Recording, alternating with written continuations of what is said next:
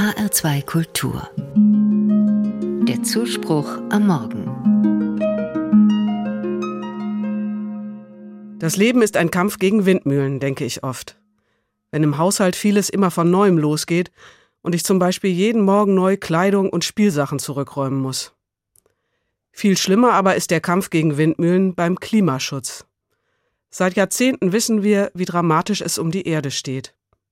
Erst jetzt, wo Gas und Strom knapp und teuer sind, fangen viele an zu sparen, ich inklusive.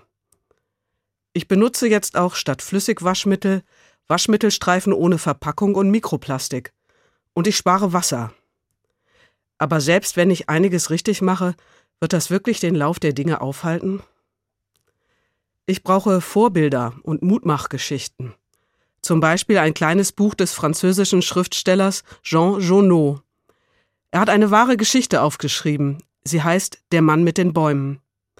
Ein Schäfer, Mitte 50, ist vom Leben enttäuscht und zieht sich in die Einsamkeit der Cevennen im Süden Frankreichs zurück. Die Gegend ist fast ausgetrocknet, wie eine Steppe. Viele verlassen ihre Dörfer, denn hier kann man nicht mehr arbeiten oder leben. Der Schäfer fasst den Entschluss, ganz allein gegen den Lauf der Dinge anzukämpfen. Er sammelt einen Sack voller Eicheln, prüft sie sorgfältig und sortiert die Eicheln aus, die zu klein oder rissig sind. Dann legt er die guten in einen Eimer Wasser, damit sie sich vollsaugen.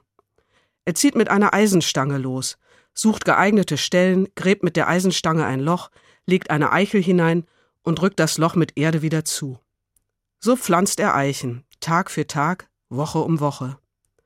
Er hofft, dass in der kargen Landschaft von zehn gepflanzten Bäumen einer durchkommt. Er macht unbeirrbar weiter, bei Wind und Wetter ganz allein.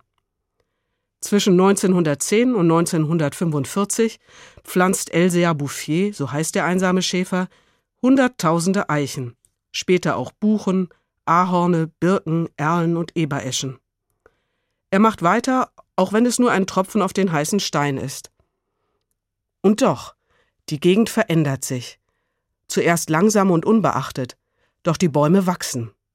Die Wurzeln halten den Regen fest und wirken wie Wasserspeicher. Ausgetrocknete Bachbette füllen sich wieder. Wiesenblumen wachsen, Insekten und Vögel kehren zurück, und dann kommen auch die Menschen wieder.